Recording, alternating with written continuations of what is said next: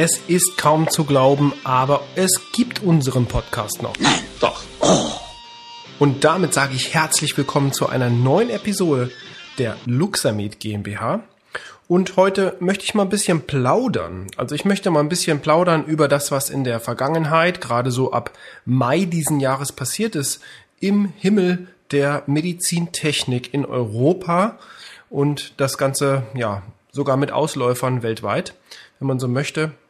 Und was das eigentlich für Konsequenzen hat und was wir für den Herbst diesen Jahres und für den anfänglichen Winter diesen Jahres so geplant haben, auch an Fortbildungen für Therapeuten, für Nutzer der Mikrostromtherapie, der Elektrotherapie, der Mikrostromtechnik und natürlich der BCR, biologischen Zellregulationstherapie. Ja, damit sage ich willkommen. Mein Name ist Patrick Walicek von der Luxamed GmbH und steigen wir gleich mal direkt ein. Das Jahr 2021, interessantes Jahr. Wir haben immer noch so ein bisschen die Auswirkungen der Corona-Krise zu spüren bekommen, auch bis zum heutigen Tag. Ich glaube, es ist an keinem so wirklich vorübergegangen, dass wir einen Mangel an Elektronikchips, mal allgemein ausgedrückt, haben. Ja, das betrifft auch tatsächlich uns und nicht nur in dem Bereich der Elektronikchips, sondern auch im Bereich von Rohstoffen wie Stahl allgemein. Aber da möchte ich jetzt gar nicht hier näher drauf eingehen. Wie gesagt, ein herausforderndes, ein spannendes Jahr 2021. Aber worauf ich eigentlich mehr hinaus möchte, ist was anderes. Nämlich am 26. Mai 2021 ist die Medizinprodukteverordnung, auch kurz genannt MDR, Medical Device Regulation, in Kraft getreten.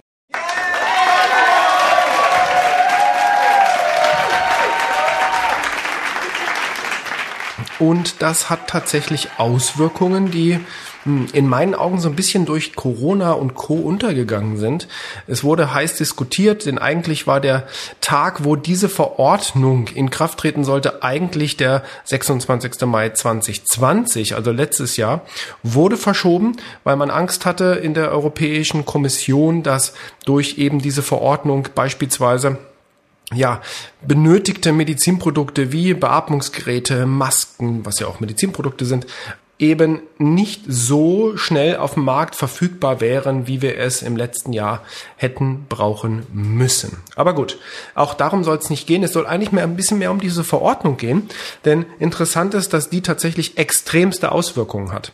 Extremste Auswirkungen auf die Medizintechnik, auf die Medizintechnikindustrie, aber auch auf die Anwender, auf Patienten, also auf Ärzte, auf Physiotherapeuten, auf Heilpraktiker, auf alle, die im Gesundheitsmarkt mit Medizinprodukten arbeiten. Und wir haben ja schon öfters mal auch im Podcast gesprochen, was ist ein Medizinprodukt? Jedes Produkt, was dafür gedacht ist, einen therapeutisch-medizinischen, präventiven Effekt an einem Menschen zu erzielen. Mal so ganz allgemein gesprochen kann man nachlesen im Medizinproduktegesetz äh, die genaue Definition, auch in der Verordnung selber. Übrigens Medizinproduktegesetz, auch die Verordnung. Ich verlinke das in den Show Notes dieser Episode ähm, damit wir hier auch eine kleine Art von eine kleine Art von Faktencheck hinterlegt haben.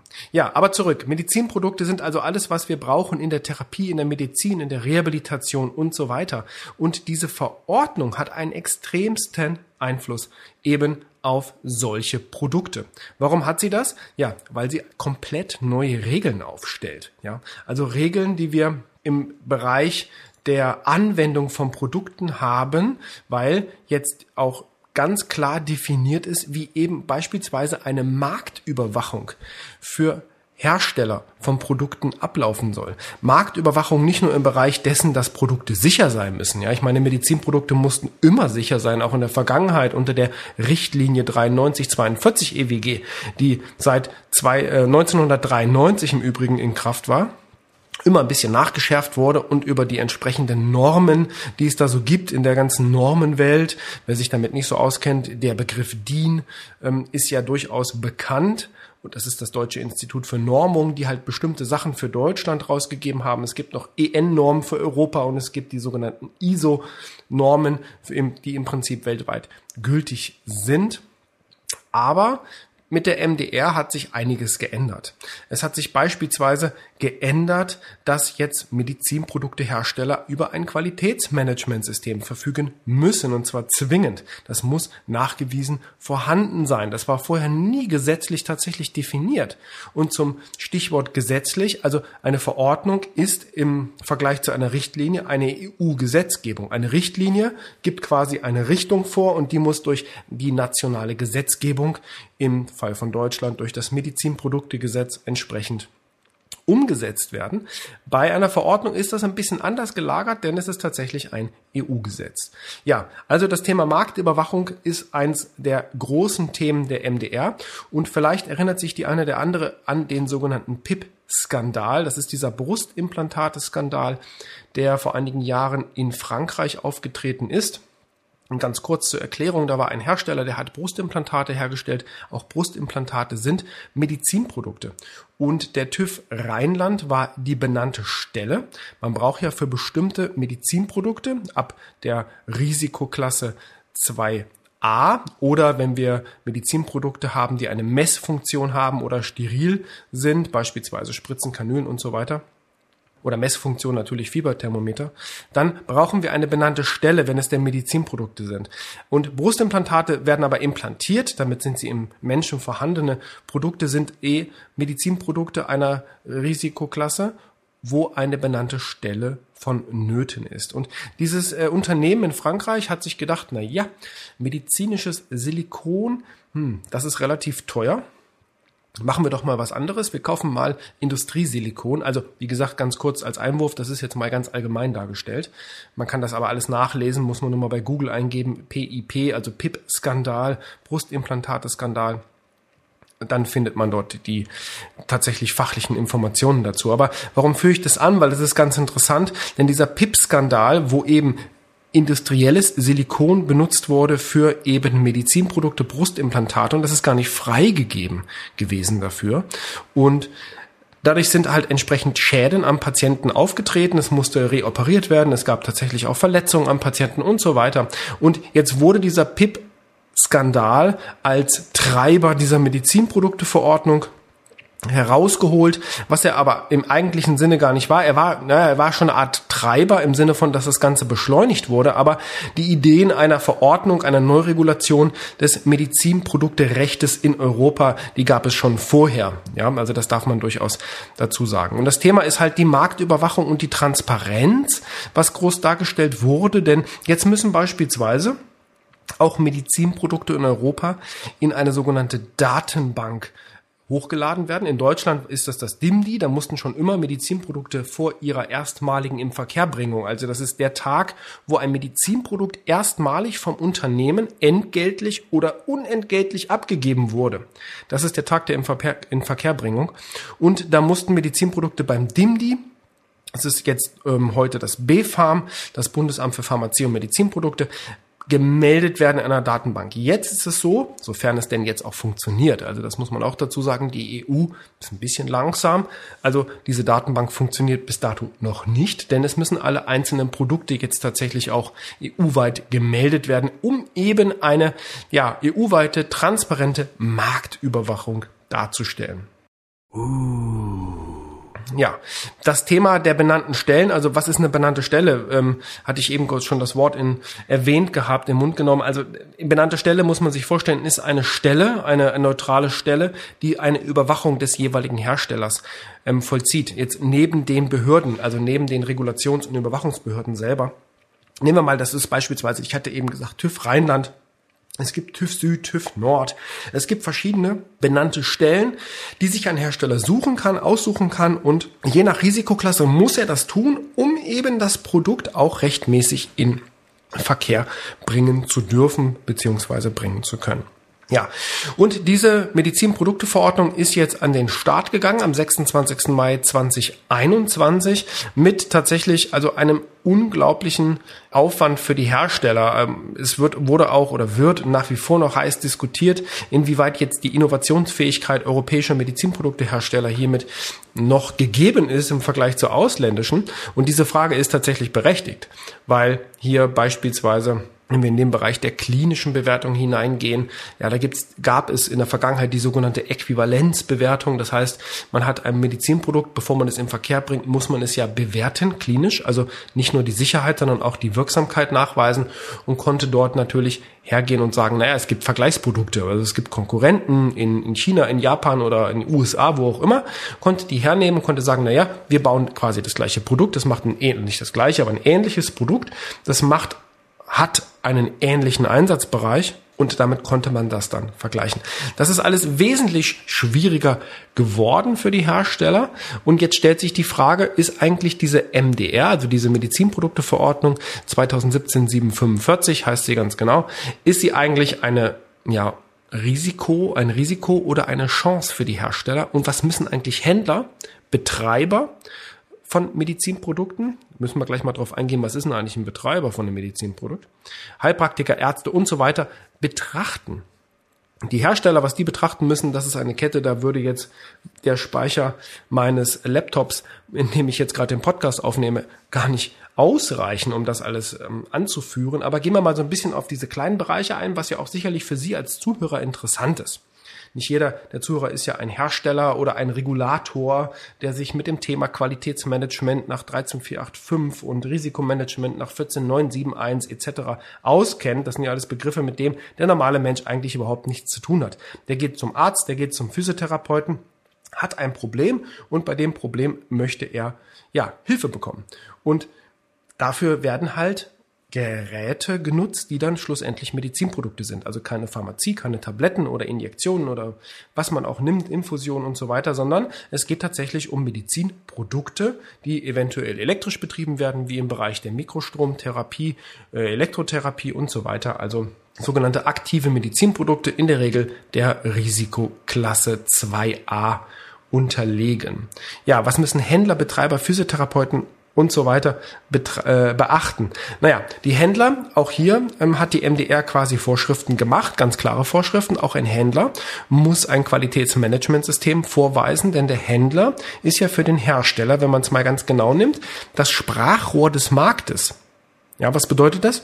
Ein Hersteller verkauft beispielsweise nur an Händler, so wie wir das in der Luxamed GmbH handhaben. Wir verkaufen nicht direkt an Anwender, Ärzte, Therapeuten, sondern wir verkaufen an Händler unsere Geräte und die vertreiben diese Geräte im eigenen Namen. Auf dem Typenschild hinten steht natürlich Luxamed drauf, aber der Vertrieb erfolgt im eigenen Namen des oder auf eigene Rechnung, wenn wir es mal genau nehmen, auf eigene Rechnung des Händlers. Was muss der Händler jetzt machen? Na, der Händler hat natürlich eine gewisse Verpflichtung der Marktüberwachung, weil der Hersteller weiß ja nicht per sofort und unbedingt, an wen der Händler die Produkte vertreibt. Aber der Hersteller muss eine Marktüberwachung durchführen. Eine klinische Marktüberwachung, aber auch eine sogenannte Post-Market Surveillance, also eine Marktüberwachung im Sinne von, gibt es Nebenwirkungen, gibt es Probleme, gibt es ja, Schäden und so weiter mit dem Produkt und das muss natürlich sichergestellt sein. Und das kann man natürlich nur dann sicherstellen, wenn ein Händler auch ein entsprechendes Managementsystem vorhält, in dem eben solche Dinge, solche Prozesse abgebildet sind. Also das ist wichtig zu wissen. Das ist eine der wesentlichen Änderungen und Anforderungen an Händler eben, dass sie ja jetzt tatsächlich im Gesetz, im EU-Gesetz der MDR benannte Teile sind, die ihre Kunden, welche Ärzte, Physiotherapeuten etc. pp sind, überwachen müssen in der Form, also als Sprachrohr dienen und diese Informationen an den Hersteller, Früher war es der Sicherheitsbeauftragte beim Hersteller, den sogenannten Sicherheitsbeauftragten, der im MPG, also Medizinproduktegesetz geregelt war, den gibt es jetzt so nicht mehr. Es gibt jetzt die sogenannte Qualified Person, also die qualifizierte Person, die im Endeffekt die Aufgaben des Sicherheitsbeauftragten übernommen hat und noch viel, viel mehr. Da will ich jetzt aber gar nicht drauf eingehen. Das ist eine recht interessante Stelle für ein Unternehmen. Also wer äh, da einen Job sucht und sich da auskennt im regulatorischen Bereich als Qualified Person in einem Medizinprodukte-Unternehmen unterzukommen, ist, glaube ich, eine, ja, auf jeden Fall herausfordernde Stellung aber sicherlich für die Zukunft sichere Stellung im Unternehmen. das zum Thema Händler. Äh, vielleicht eine kleine Anekdote, ein kleiner Einwurf. Ich habe jetzt gehört, dass ein, ein Hersteller aus äh, dem bayerischen Bereich, Raum München, Kunden angesprochen hat, also auch Physiotherapeuten speziell und Heilpraktiker, gesagt hat, hier, wir haben hier ein Elektrotherapiegerät und wollen dies vertreiben, wollt ihr nicht als Betreiber, äh, als, als Vertreiber, Entschuldigung, als Vertreiber auftreten? Hm. Ja, das ist interessant, denn damit wird dieser Therapeut, diese Praxis, wenn sie die Geräte auch gerade am Patienten beispielsweise vertreibt, nämlich zum Händler.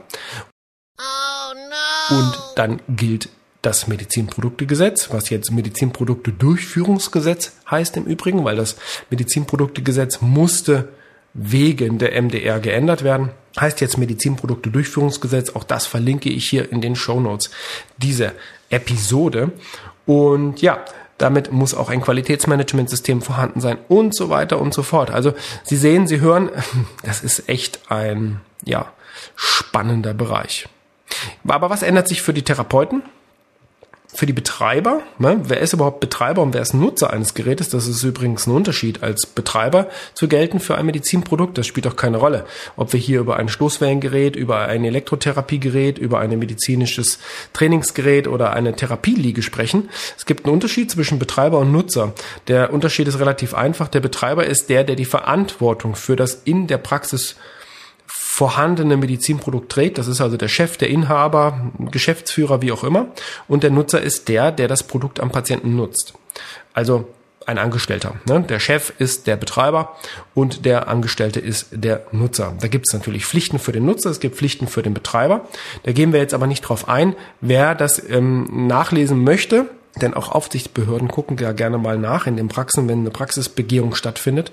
Kann man nachlesen in der MPGV, das ist die Medizinprodukte-Betreiberverordnung, ähm, werde ich auch hier in den Show Notes verlinken. Für die Betreiber und für die Nutzer ändert sich jetzt im ersten Schritt erstmal nicht so viel. Ja, ich habe bei Facebook Videos gesehen von einem Fortbildungsanbieter, der groß auf Facebook immer ähm, wirbt und dort mit einem äh, Medizinprodukteberater gesprochen hat von einer Firma, die im Medizin, äh, gerade im physiotherapeutischen Bereich im Vertrieb tätig ist. Ein Medizinprodukteberater ist ja der Verkäufer vor Ort, der also fachliche Informationen weitergibt an Fachpersonal, ähm, wie der Name so schön sagt. Ja, aber es ändert sich erst einmal für den Betreiber direkt nichts. Es gibt durchaus Pflichten zur, ja, Überprüfung, ob das CE, ob die CE-Kennzeichnung korrekt ist, aber welcher Betreiber, welcher Therapeut oder Arzt möchte denn kontrollieren oder kann überhaupt kontrollieren, ob eine CE-Kennzeichnung bei einem Medizinprodukt korrekt ist oder nicht korrekt ist. Aber die hauptsächlichen Pflichten für Betreiber und für Nutzer stehen eben, wie gesagt, in der Medizinprodukte-Betreiberverordnung. Dazu noch mal eine kleine Anekdote. Ich hatte Kontakt mal, das hatte ich glaube ich auch schon mal in einem Podcast erwähnt, aber ich führe das immer wieder gerne an, auch um hier ähm, Verwirrung zu vermeiden. Ich hatte mal Kontakt über Instagram mit einem der äh, der Meinung war und diese auch äh, steif behauptet und darauf beharrt hat, dass er, dass die Medizinprodukte-Betreiberverordnung für ihn als Therapeut nicht gilt. Weil er hat gar keine Kassenpraxis, er hat nur eine Privatpraxis. Also das nur in Anführungsstrichen. Das ist natürlich vollkommener Schwachsinn. Die Medizinprodukte-Betreiberverordnung gilt für Betreiber von Medizinprodukten, wie der Name schon sagt. Aber das ist äh, ein anderes Thema. Aber auch hier natürlich hat die MDR, also die Medizinprodukteverordnung, sekundäre Folgen für Betreiber, denn es wird sich in der Zukunft einiges ändern und es wird sicherlich einige Firmen geben, die es dann nicht mehr gibt. Also ne, wer als Firma nicht gewappnet war in der Vergangenheit, also ich will gar nicht sagen ist, denn die MDR ist da. Jede Firma muss sich jetzt an die MDR halten mit ihren ganzen Forderungen und das wird überprüft und zwar knallhart überprüft von den benannten Stellen und mittlerweile auch von den Behörden. Ähm, wer jetzt nicht vorbereitet ist, der wird das nicht mehr schaffen. Das ist also zumindest in meiner, in meiner Welt so, in meinen Augen so, aber ich glaube, diese Meinung vertreten relativ viele. Ich habe Kontakt mit, mit verschiedenen Prüflaboren, akkreditierten Prüflaboren und ja, die sehen das eigentlich ganz genauso und sie haben dennoch Anfragen von Medizinprodukteherstellern, gerade von so paramedizinischen Bereichen. Ich will ja jetzt keine Namen nennen, aber wir gehen so in den Bereich Magnetfeld zum Beispiel. Da kommen halt Anfragen jetzt rein. Oh, die MDR ist ja da. Was müssen wir denn tun? Ja, hm, gute Frage. Also Ups. Ich denke, dass solche Firmen natürlich das überhaupt, wer sich damit in der Vergangenheit nicht beschäftigt hat, das einfach nicht schaffen können. Das ist meine persönliche Meinung. Also wir arbeiten oder ich speziell arbeite damit jetzt seit über drei Jahren habe auch ein Buch dazu veröffentlicht, eben zu dieser MDR, speziell auf dem Bereich Mikrostromtherapie beziehungsweise Elektrotherapie. Auch dieses Buch verlinke ich in den Show Notes.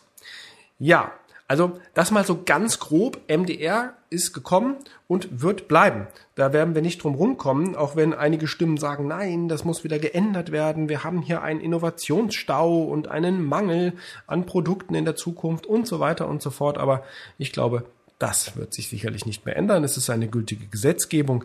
National, äh, Nationalstaaten eben wie Deutschland hat die Gesetz, die nationale Gesetzgebung geändert vom Medizinproduktegesetz zum Medizinprodukte-Durchführungsgesetz und das wird definitiv bleiben. Und das war eigentlich auch das Thema heute. Ich möchte das mal so ganz kurz ein bisschen wiederum wieder in die, ja, in das Bewusstsein rufen, weil ich das Gefühl habe, es ist so ein bisschen verloren gegangen. Das Bewusstsein, weil eben natürlich Corona auch zu Recht über allen stand, auch in der medialen Präsenz über allen stand und dann dennoch einzelne Akteure, wie ich eben erwähnt habe, auf Facebook oder mit Anschreiben an Therapeuten, dass sie Händler werden für ihre Produkte und so weiter, dann ja, vielleicht so ein bisschen dieses mediale Gap ausgenutzt haben, das weiß ich nicht, lasse ich mal so dahingestellt, aber Schauen Sie sich's mal an. Ähm, wie gesagt, alle Erwähnungen von Gesetzgebung und so weiter ähm, werde ich hier in diesen Shownotes dieser Episode verlinken. Und jetzt noch kurz der Ausblick, was kommt.